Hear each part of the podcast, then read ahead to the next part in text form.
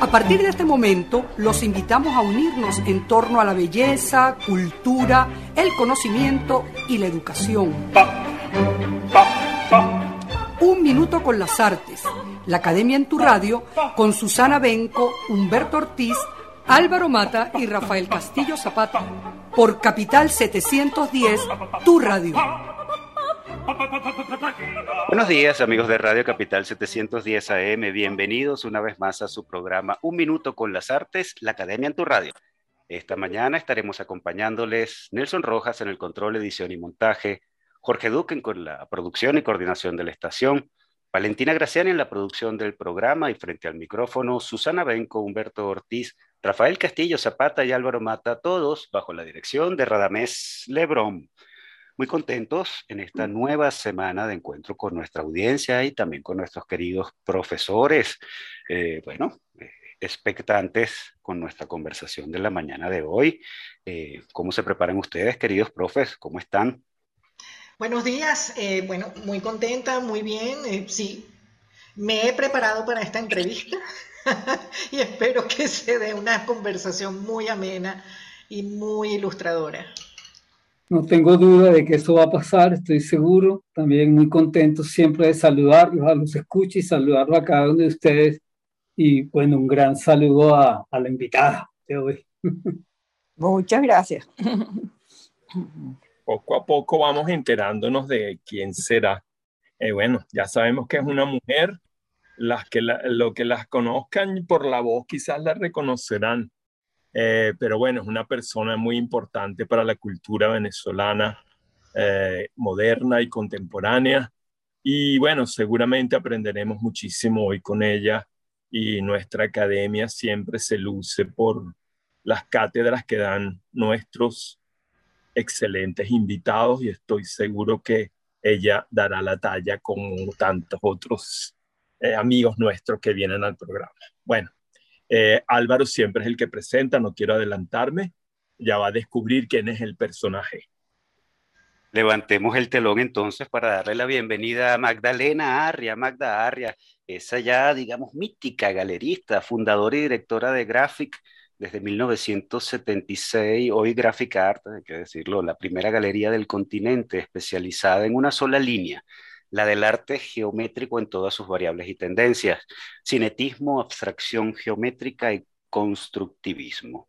Eh, Magda Arria, a través de Graphic Art, le ha dado cabida a los artistas emergentes, así como a los maestros del estilo venezolanos y extranjeros. Y tan es así que la mayoría de los currículos de los artistas que hoy son triunfadores, reconocidos, tienen el nombre de la galería como la primera que los expuso. Nada más y nada menos, vaya privilegio. Adicionalmente a sus labores en Caracas, Graphic Art promociona permanentemente a sus artistas en Bogotá y Lima, además de asesorar y realizar distintos proyectos, subastas y eventos culturales. Bueno, de esto y más hablaremos esta mañana. Bienvenida, querida Magdalena Arria, un minuto con las artes. Bueno, encantada de estar con ustedes y en este prestigioso programa. Estoy muy contenta de que me hayan invitado.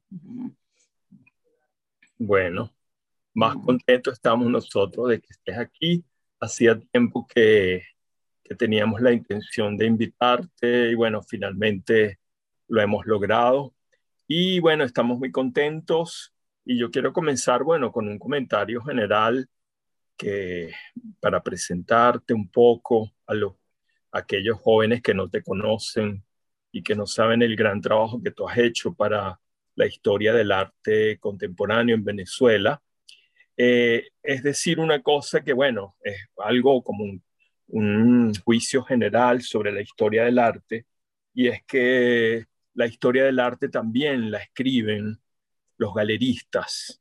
Si la historia del arte no solamente la escriben los artistas, la escriben los críticos de arte, los filósofos, eh, sino también los galeristas, porque los galeristas, bueno, tienen una, un, un, un ojo y una experiencia y una relación este, especial con el arte que los convierte también en maestros. De alguna manera, las galerías son escenarios pedagógicos, didácticos. Los grandes pintores todos aprendieron visitando los museos, no yendo a las escuelas de artes plásticas, de la Croix, copiando a los maestros venecianos en el Louvre, y todos los grandes pintores han hecho eso. Y bueno, las galerías, gracias a que exponen cuadros, permiten que la gente que las visita aprendan sobre el arte. Y tú eres en ese sentido una maestra del arte contemporáneo en Venezuela, verdad, en esa particular zona de nuestra experiencia plástica que ha sido tan rica como es, bueno, la experiencia del abstraccionismo geométrico y del cinetismo, ¿verdad? Y tú le añades también ahí el constructivismo, es decir, todo el constructivismo que heredamos de Torres García y atraviesa toda la experiencia del constructivismo argentino y uruguayo y brasileño, y nos toca a nosotros también en los años 50 en adelante con, bueno, el trabajo pionerísimo de los, de los pintores que se, um, se reunieron alrededor del grupo Los Disidentes en París en los años 50. Tú estás en conexión con todo eso y bueno, te queríamos que nos conversaras un poco sobre el papel que, que Magdalena Arri ha jugado como, como maestra, como conductora, como incluso yo diría como pedagoga, de, no solamente de los coleccionistas, ¿verdad? para orientar a los coleccionistas en las compras de obra, sino al público en general que va a tu, a tu galería, que ya tiene cuarenta y tantos años de, de, de, duración, que es además algo digno de destacar, que una, una experiencia eh, privada de cultura se haya mantenido tanto en el tiempo eh, frente a todos los embates de la historia, y eso es una cosa muy loable y muy digna de, tener en cuenta para celebrarla.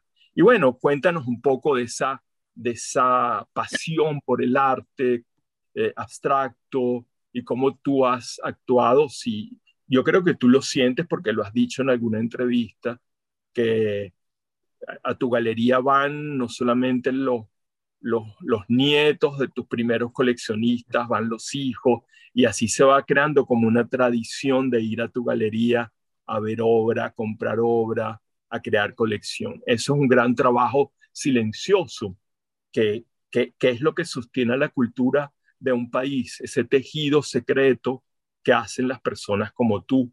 Y eso nos hace sentir, bueno, muy afortunados de que existan personas como tú, con el tesón y la pasión que te han caracterizado. Entonces, en ese sentido, bueno, aquí lo que venimos es a celebrarte, a, bañarte de flores.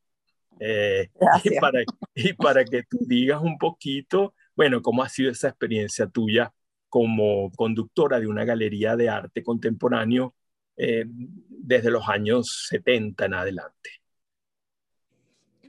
Bueno, realmente eh, ha sido una experiencia maravillosa. Este mm, trabajo lo empecé en el año 76. Yo desde muy joven trabajaba con el maestro Cruz Diez, que ha sido mi, fue mi gran maestro, me enseñó tantas cosas del arte. Y, mm, y, él fue el que me animó a montar la galería, que yo estaba trabajando con él en su segundo taller. Eh, cuando regresó a Venezuela en los años 70, ya habiendo triunfado en París, y montó el primer taller mm, en Bellomonte, en el edificio Beethoven, por cierto. En el, edificio, mm, en la calle Beethoven de, de Bellomonte, edificio Pigale, tenía un gran taller allí y ahí trabajaron muchos artistas jóvenes que hoy en día son famosos, como Milton Becerra, estudió Carlos Manrique, que estaba en Alemania, un grupo de jóvenes en aquella época. Eh, un tiempo después que, de que estaba allí, el maestro me dijo, mira, yo creo que ya tú aquí no tienes mucho que hacer, mejor es que montes una galería, yo te, veo que tú estás preparada para eso, te guste, y yo te ayudo y te apoyo. Entonces, bueno, por supuesto, inmediatamente me, me dediqué a buscar un local, estaba recién eh, construido el Parque Central, estaba recién inaugurado, tenía muchos locales, eh, afortunadamente conseguí un pequeño local al lado del Museo de Arte Contemporáneo, que ya tenía uno o dos años de fundado para ese momento. Estamos hablando del año 76, ¿no? Y mi primera experiencia realmente fue muy enriquecedora con el maestro porque él me dijo, antes de montar la galería, tenía que venir a París. Eh, en esa época existía la, la, feria de Basilea, en Basilea, que es la que llaman ahora Arteval, algo así, Artebas. Eh, y yo no sabía, no conocía que una feria de arte, creo que mucha, mucha gente no sabía lo que era una feria de arte en esa época, pues porque era, entonces fui a Basilea con él, con la, él estaba participando con la galería de Denis René, como ya ustedes saben, pues Denis René eh, tuvo a Soto y a, Cruz Díaz, como fue que los lanzó pues en, en París. Y bueno, estuvimos allí en Basilea, fue una experiencia muy interesante, un mundo que no conocía y muchos años después de que se vinieron a formar las otras ferias como Arco, como después todas las ferias que han habido aquí en Latinoamérica y Sudamérica, como hicimos la FIA aquí en Caracas también. Pero bueno, regresé, estuve con Denis René en París y la galería empezó, se llama Graphic, porque la primera, la idea era venderle a la gente joven múltiples y gráficas, ¿no? Denis René fue la gran promotora de, de eso, de la, junto con Basarelli, de sacar lo que eran las, las series numeradas, pues como las gráficas y los múltiples. Luego, la, entonces dije, bueno, en esa época la, gente joven no tenía acceso a, a, comprar una obra, vamos a decir, en aquel momento costaría 10 mil bolívares una obra y era dinero pero si podía comprarse una gráfica en 500 bolívares, ¿no? O en 1000. Entonces, bueno, yo traje una serie de gráficas y múltiples, aparte de los venezolanos, bueno, de Lepar, de Polecelo, de muchos artistas mm, de Basarelli, por supuesto. Y fue muy exitosa los primeros años vendiendo la gráfica y el múltiple, porque hay un dicho que dice que es mejor una buena gráfica que un mal cuadro. Entonces, de allí eh, pasados los años, todos esos jóvenes que me compraban ya querían un original. También se dice que las colecciones comienzan con gráfica, ¿no? Porque la gente tiene la gráfica, la serigrafía, el múltiple y después quiere tener un original. ¿no? Y yo soy un testigo de que eso es verdad, porque me pasó. ¿no? Entonces ya en la galería empezamos a trabajar ya con originales, luego, bueno, y, y a darle apoyo a los jóvenes ya que por suerte Venezuela ha sido como una creadora del arte constructivista, cinético, la abstracción, todo. Entonces empezamos a, bueno, empecé a tratar de, de, incluir a los jóvenes y esa es una labor que he venido haciendo durante estos 45 años. Como los 40 años, vamos a decir, pues los cinco primeros fueron con las gráficas y los múltiples. Mm. Ese es más o menos un, resumen de lo que ha sido la galería hasta ahora, porque como mm, dijiste al principio, en casi el currículum de casi muchos que están famosos ahora en día, su primera exposición individual la hicieron conmigo. Entonces estuve 30 años en Parque Central y al lado del museo, que fue una experiencia maravillosa porque coincidíamos con las grandes exposiciones en el museo. Tenía a Sofía de vecina y amiga, fue una, eh, bueno, todos los que conocieron el Parque Central en esa época era una maravilla, pues habían conciertos. Y luego, bueno, por razones que todos conocemos, me tuve que venir para, para, para las Mercedes, que fue donde conseguí un buen local en el edificio de la Hacienda. Mis galerías siempre han sido pequeñas porque los espacios pequeños, porque me recuerdo que el maestro cuando yo le dije, el maestro Cruz Díez, cuando fuimos a ver local en Parque Central, que yo le es que me parece muy chiquito. Y él dijo, no importa el tamaño, lo que importa es lo que hay adentro. Entonces, esa ha sido mi escuela. Qué maravilla. Mercedes, en un espacio pequeño, pero maravilloso. Mira, Magdalena, ¿y puedes contarnos un poco de tu relación con Denise René, que ese contacto con la gran galerista parisina te enseñó algo eres su amiga, fuiste su amiga. Uh, bueno, cuéntanos un poquito de esa relación. Bueno, sí, en realidad fue una relación muy bonita. Este, durante esos años que viajaba a París a buscar las, las gráficas, los múltiples, ella mm, tenía un gran mm, cariño y aprecio, aparte de, bueno, de, de su admiración tanto por Cruz Díez como por Soto, Y las veces que fui a París, siempre íbamos a cenar, con ella aprendí muchas cosas. Bueno, aprendí toda la historia de las gráficas y los múltiples, que Basarelli le, fue el que le dio la idea. Ella fue una mujer de verdad maravillosa porque ella le dio cabida a todo, pues a los argentinos como Lepar, a los venezolanos, a Agán, o sea, ella no, le interesaba el talento del artista, ella no tuvo pues, de que si no era francés o era europeo, no, ella lo que, esa, ella tenía un ojo maravilloso y una visión, que por eso el famoso movimiento de los 60, de 57 a los 60, que es cuando ella lanza Basarelli y a todo este grupo, pues de Adán, Soto, todo el grupo de esa Tomaselo, el Epar, o sea, como te digo, argentino, de todas las nacionalidades. Entonces, realmente fue una mujer que yo le diría que un poco solitaria, nunca se casó. Ella siempre estuvo en su galería hasta los 90 y pico de años que murió, que ya estaba como sentadita, tranquila, porque un sobrino de ella, que ella lo crió como un hijo, eh, fue afortunadamente heredó la galería y ha seguido su trabajo. Claro, mucha gente dice que no es lo mismo, pero bueno, no, no puede ser lo mismo, pero dejó ese legado y la galería sigue funcionando igual que cuando ella estaba presente. Buenísimo. Yo puedo seguir preguntándote muchas cosas, pero después mis compañeros se van a molestar conmigo porque me agarro el programa para mí. Así que tú, tú, también dejas una heredera, ¿verdad? En la galería.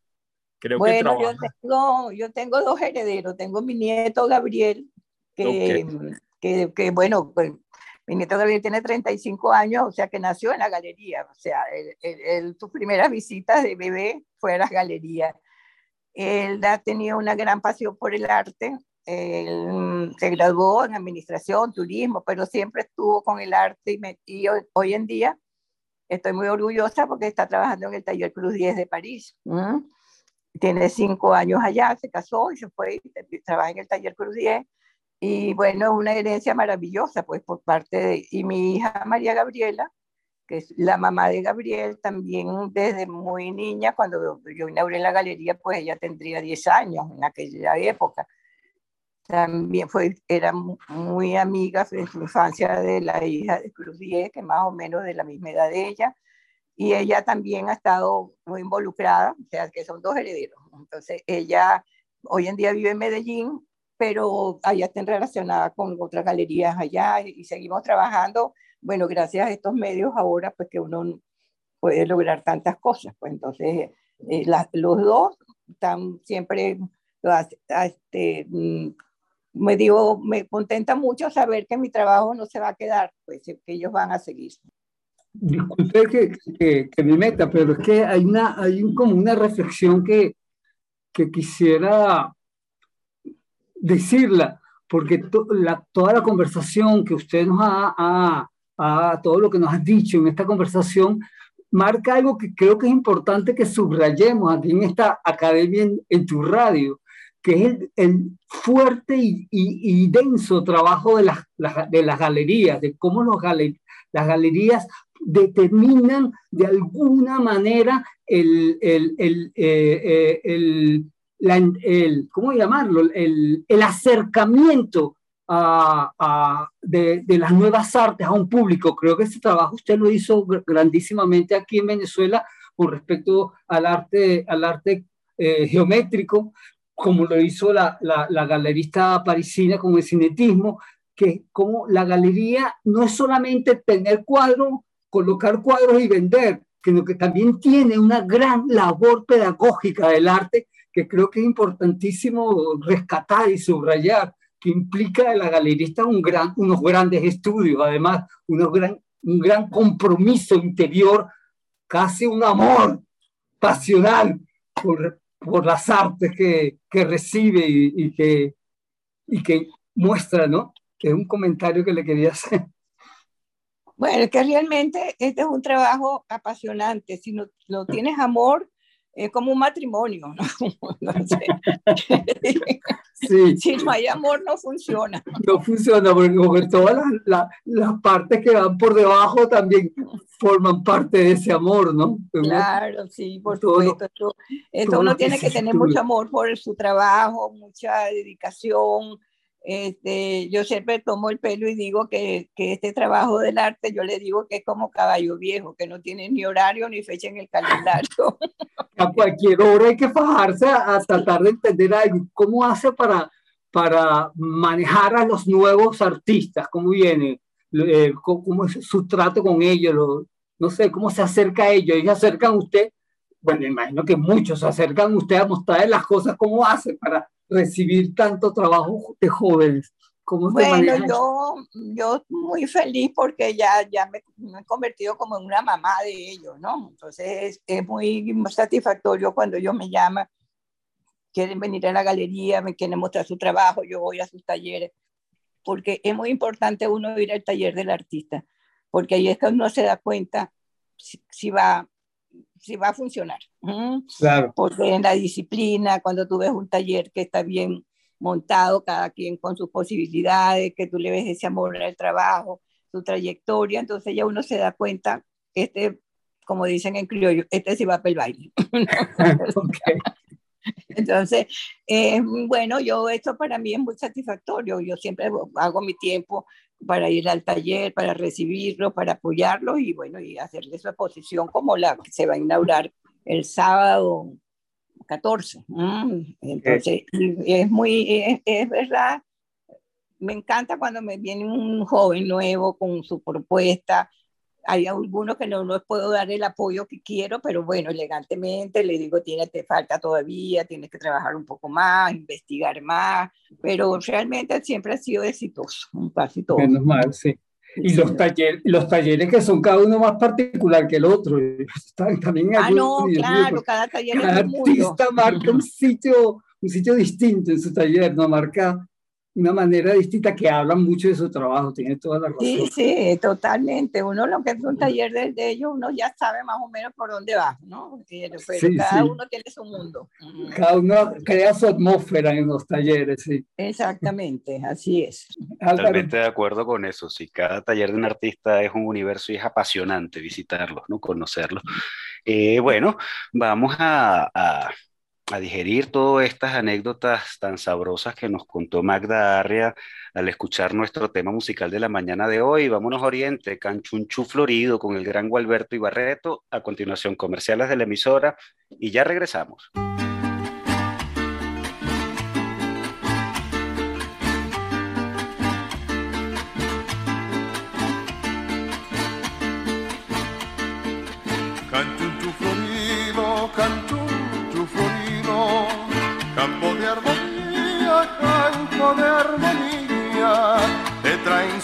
Versos toda su alegría, le traen sus versos toda su alegría.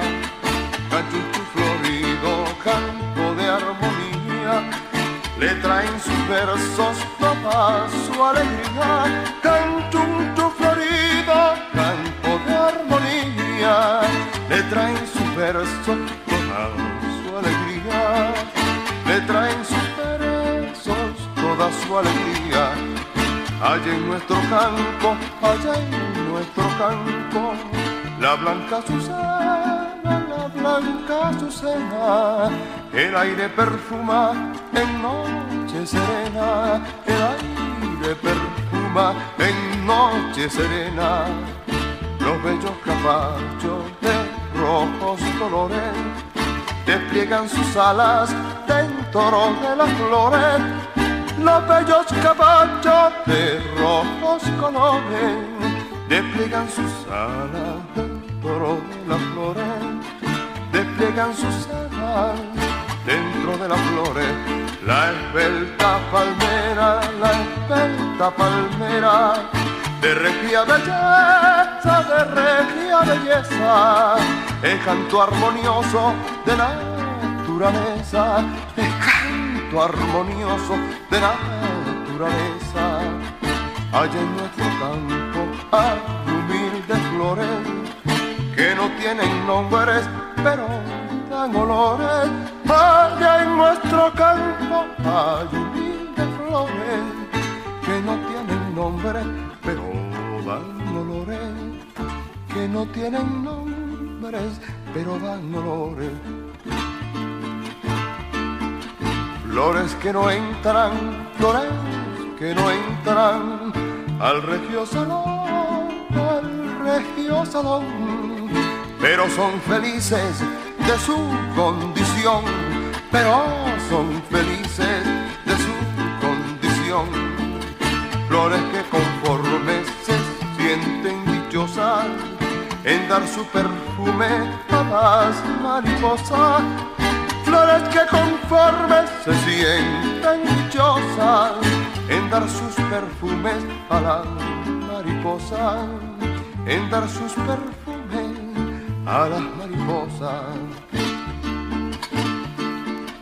en brindar su miel, en brindar su miel y brindar su brillo y brindar su brillo a la tierna abeja y a los pajarillos, a la tierna abeja y a los pajarillos, flores campesinas e ingenuos colores que tienen de cielo sus bellos colores, flores campesinas de ingenuos colores que tienen de cielo sus bellos colores, que tienen de cielo sus bellos colores. Cuando invierno anuncia, cuando invierno anuncia su entrada de ley, su entrada de ley, brota su amarillo el araguaney, brota su amarillo el araguaney. Los pájaros buscan alianza de amor, sus picos se besan libres del dolor. Los pájaros buscan alianza de amor, sus picos se besan libres del dolor. Sus picos se besan libres del dolor. Cuando invierno empieza, cuando invierno empieza, tierra humedecer, tierra humedecer. Cantuncho es un canto al amanecer, cantuncho es un canto al amanecer. Canta el pajarillo, canta el pajarillo, canta el labrador, canta el labrador. Un himno que al cielo traduce el amor, un himno que al cielo traduce el amor. La tierra mojada brota gusanitos el pájaro lleva a sus pichoncitos. La tierra mojada brota gusanitos que el pájaro lleva a sus pichoncitos. El pájaro lleva a sus pichoncitos. Brinda su cosecha, brinda su cosecha. El criollo cerezo, el criollo cerezo, su rama sacude, el niño travieso, su rama sacude, el niño travieso. Brinda la ciruela, brinda la ciruela, su miel deliciosa, su miel deliciosa. El mango sazona, su pulpa sabrosa, el mango sazona, su pulpa sabrosa. Cantun tu florido, cantun armonía, campo de armonía. Le trajo en su verso toda su alegría, le trajo en su verso toda su alegría. Canchunchu florido, campo de armonía, le trajo en su verso toda su alegría. Canchunchu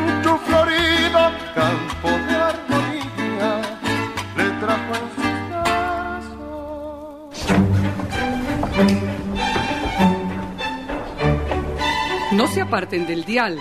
Ya regresamos en Un Minuto con las Artes.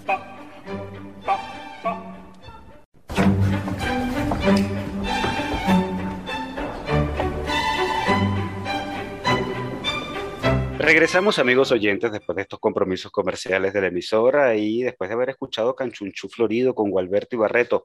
continuamos en nuestra conversación con Magda Arias. Susana, ¿qué tienes para Magda? Pues yo tengo unas, unas dudas que me encantaría que Magda nos ayude, nos haga comprender, sobre todo partiendo de su experiencia. Fíjate, eh, no sé si continúas con el espacio que tienes en Lima o que has abierto en Lima. Eh, y bueno, sé que has ido mucho a ferias en diversos lugares, en diversos países, entre esos Lima, por supuesto, Bogotá. Y eh, me, gustaría saber, en todos estos años de vida internacional, en contacto con coleccionistas, con artistas, ¿has podido notar diferencia en los intereses del público con respecto al de Venezuela? Nosotros en Venezuela estamos muy acostumbrados por visualmente, hemos crecido con la abstracción geométrica, con el cinetismo, pero yo no sé si en estos países, sobre todo del lado andino, esa sensibilidad exista de la misma manera. Incluso hasta me sorprendí saber que en ciertas zonas, ya en otro ámbito geográfico como Estados Unidos, la abstracción geométrica tampoco es como lo, que el público mm, se siente afín o cómodo. Y yo quería preguntarte esto, ¿existe en verdad eh, una diferencia en los intereses del público, no solamente interés comercial, sino incluso de empatía pues hacia, hacia esta tendencia. Y al mismo tiempo, bueno, yo creo que es muy acertado lo que mis compañeros han señalado, porque la galería funciona en este sentido como un rol educador, precisamente para hacer llegar otra línea de trabajo y que la gente aprenda a, a aceptarlo, a convivir, a apreciarlo, a ser sensible hacia eso. Yo quería conocer tu experiencia al respecto. Bueno, realmente estos países, que mi experiencia mayor ha sido con, tanto con Lima como, bueno, Perú y Colombia, Lima y Bogotá. Eh, la primera feria, de las primeras ferias que se hicieron en, para, acá en, para este lado, Sudamérica, la primera en Bogotá, que se llamaba algo, al Bogotá, algo así. Esa feria duró solamente tres años porque los colombianos no compraban sino colombianos Y, no, y no les interesaba para nada la geometría, pues, ¿no?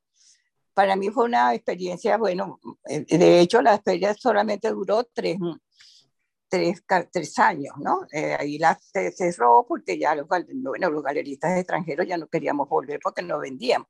Yo vendí una, tuve el honor de venderle una obra de Cruz 10 al científico Patarroyo y le vendí a otra persona, otro coleccionista, eh, una obra de Rafael Barrio, que eso fue un stand que yo llevé con Rafael Barrio y Cruz 10. Y recuerdo que el dueño de la casa, el coleccionista, me invitó allá a llevar la obra a su casa, como se acostumbra mucho en estos casos, y cuando llegamos nos dijo, primera obra extranjera que entra a mi casa. Entonces, eso fue así, me impactó eso. Luego esa feria se acabó y bueno, por razones comerciales, pues no se vendía, ¿no? sino colombiano. Entonces, pasados muchos años, este, volvieron a retomar la feria, eh, un nuevo grupo y eso, y ahí sí empezó a funcionar, porque eh, eh, ya eran las nuevas generaciones, ¿no? Estamos hablando que ya habían pasado 15 o 20 años.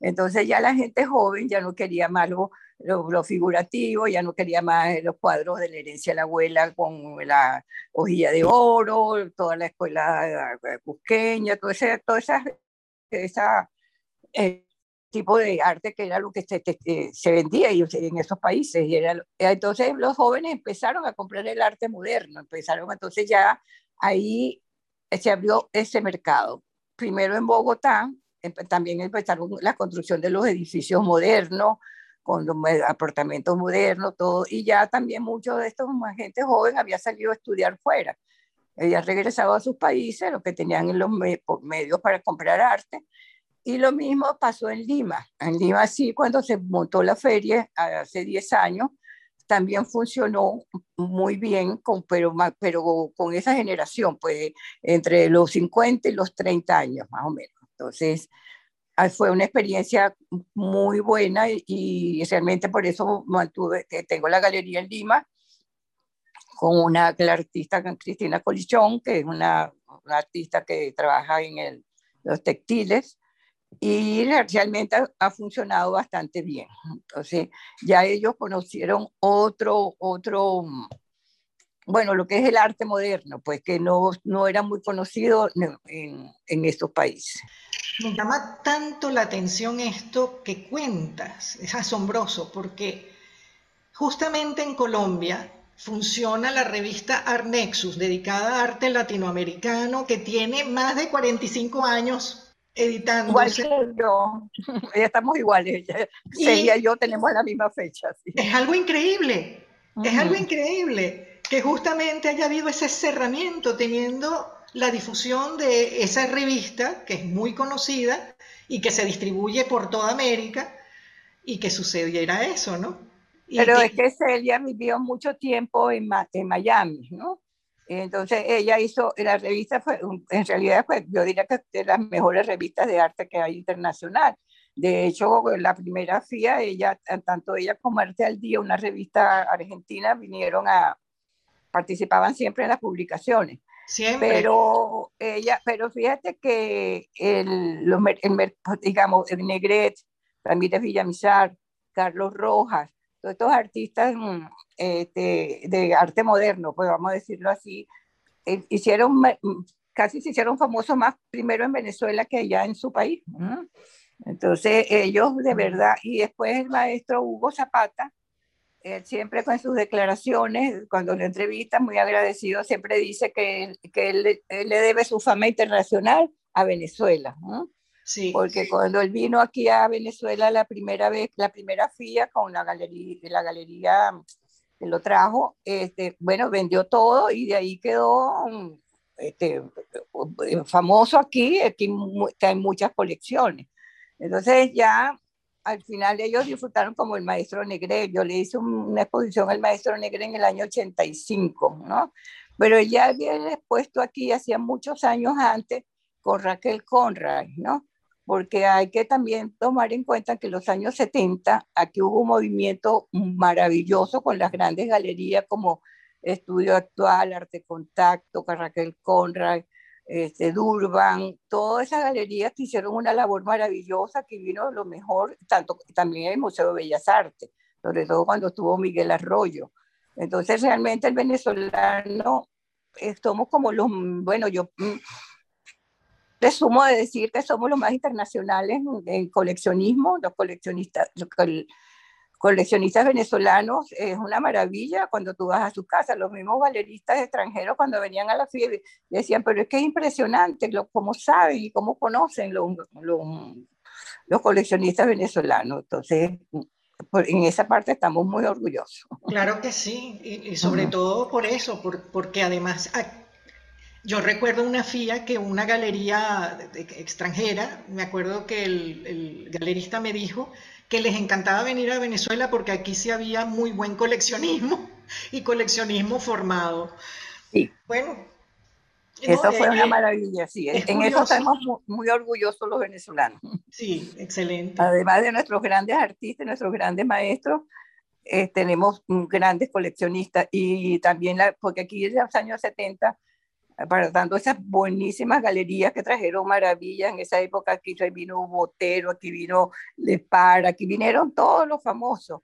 Y aparte de eso, también hubo los, los, mecenas también que fueron importantísimos, pues como Inocente Palacio, como Miguel Otero Silva, Ann Neumann, todos ellos aportaron mucho con, con donaciones.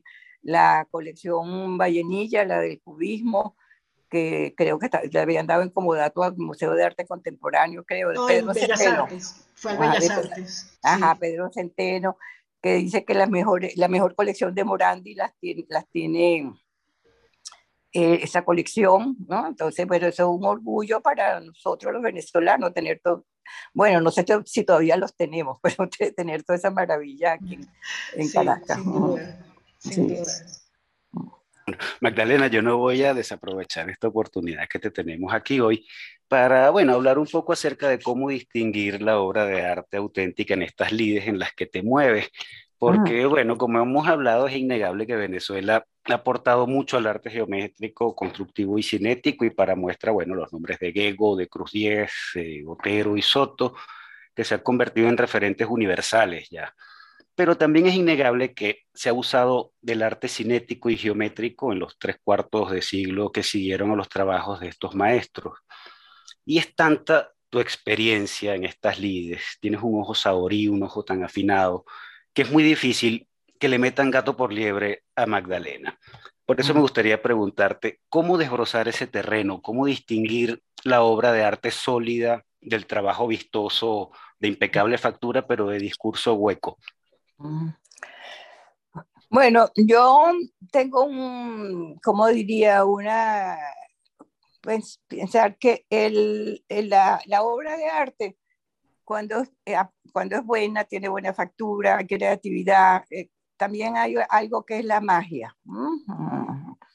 Entonces, esa parte es importante porque tú te paras ante una obra y no te provoca nada, pero hay una obra que, que, te, que te, emociona, que te, que te crea un sentimiento. Entonces, y entonces cuando tú ves eh, que no están copiando, que tienen su propia creatividad, siempre hay una referencia, porque en el, en, siempre hay una referencia. O sea, lo es que yo por lo menos, este, la, la, vez que conocí el Machu Picchu, me quedé impresionada con, porque me acordé de Narváez, pero yo dije, pero Narváez nunca vino a Machu Picchu, ¿no? Entonces, porque todas las piedras, la forma como están puestas, es mucho, inmediatamente los relacioné con.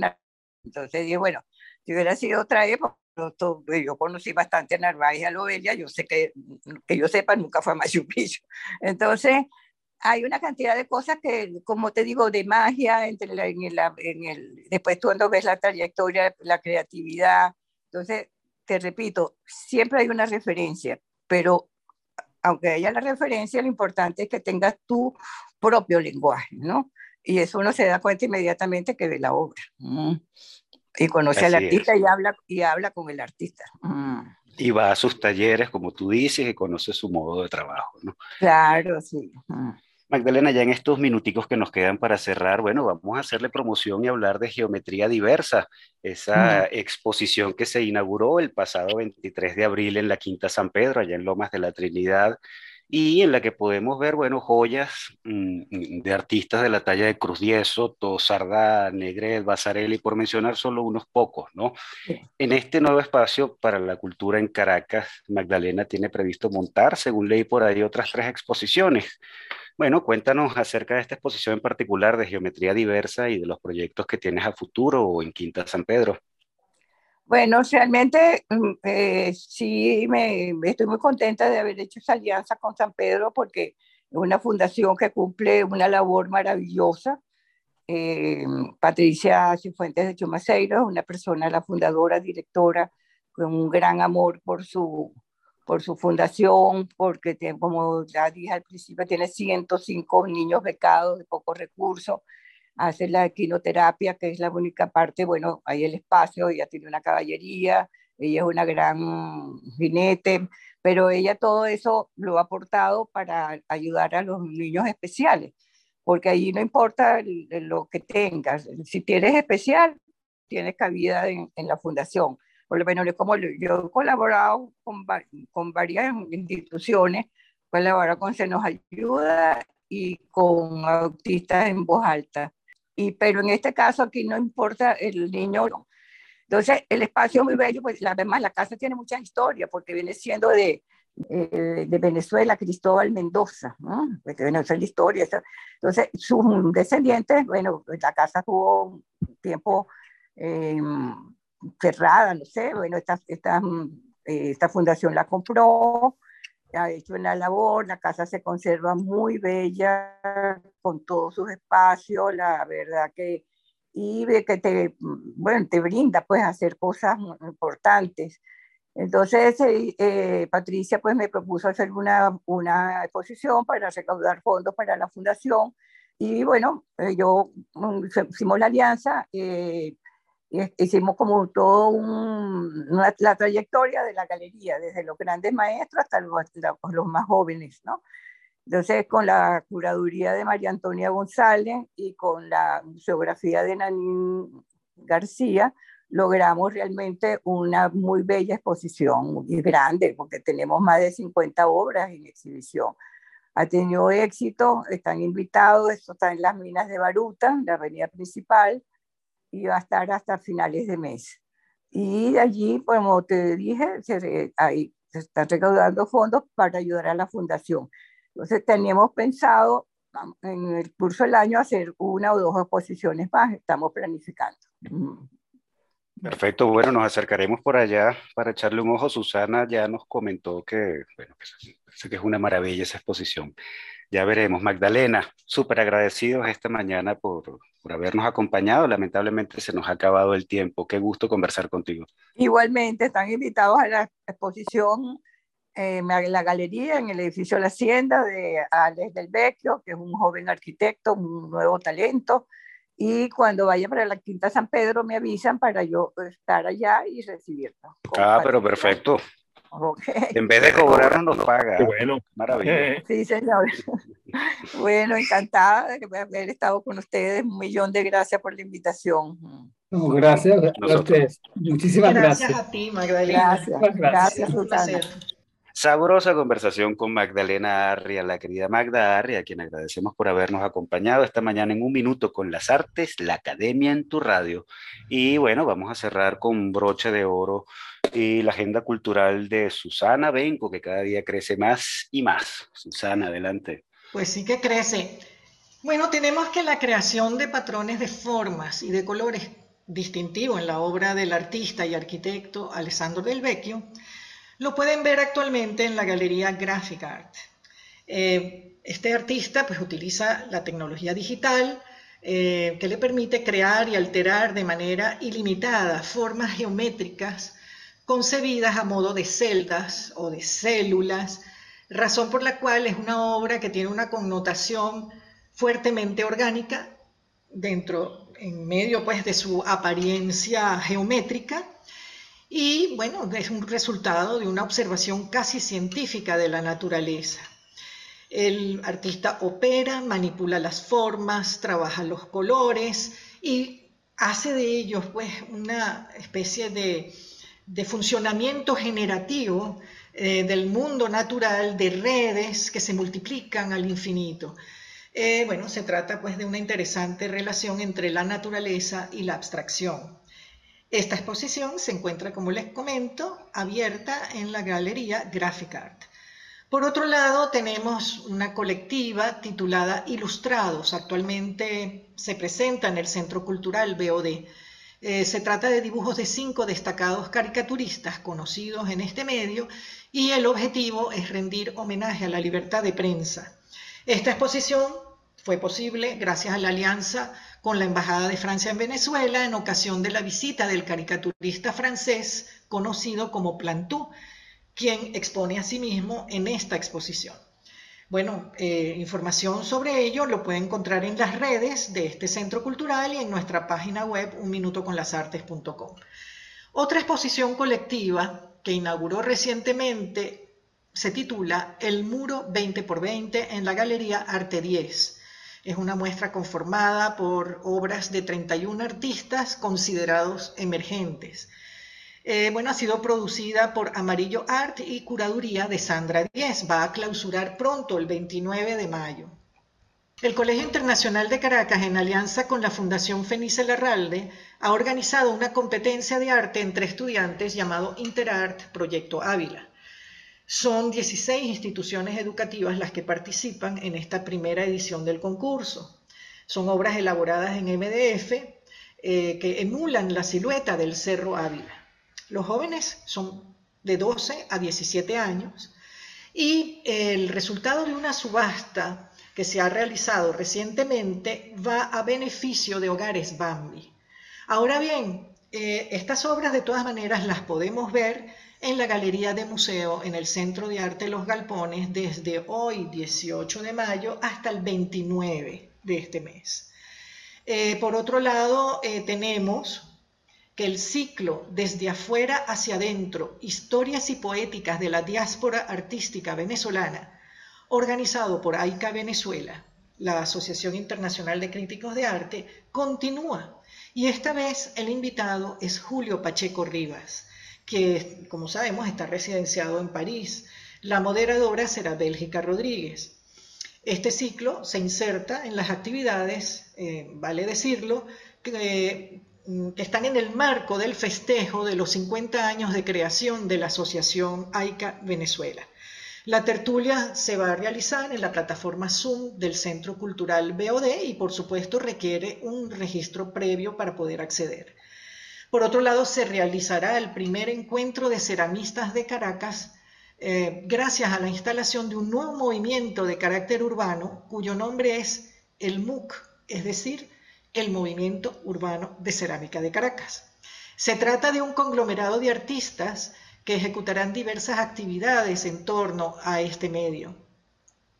Y van a comenzar este primer encuentro con protagonistas de las artes del fuego, un homenaje a Noemí Márquez, que es Premio Nacional de Artes del Fuego en el año 1998. Esto será el próximo 21 de mayo de 10 a 6 pm en los espacios del Taller de Acción Cerámica Caracas en la urbanización El Peñón.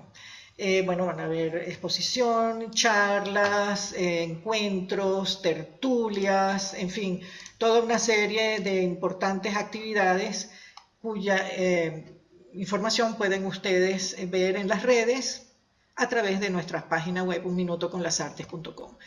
El 20 de mayo, a las 10 de la mañana, se va a realizar una conversación vía Zoom con dos importantes y respetados intelectuales venezolanos. Se trata del ensayista y crítico cinematográfico Rodolfo Izaguirre y el poeta ensayista docente Alejandro Oliveros. Ellos van a conversar sobre el movimiento artístico literario eh, de vanguardia de la época de los 60, El techo de la ballena. Y justamente Rodolfo fue uno de los miembros fundadores de, este, de esta nutrida agrupación. Eh, bueno, eh, esto está organizado por la Fundación para la Cultura Urbana y para poder oír este conversatorio tienen que registrarse a través de los enlaces que especificamos en nuestra página web.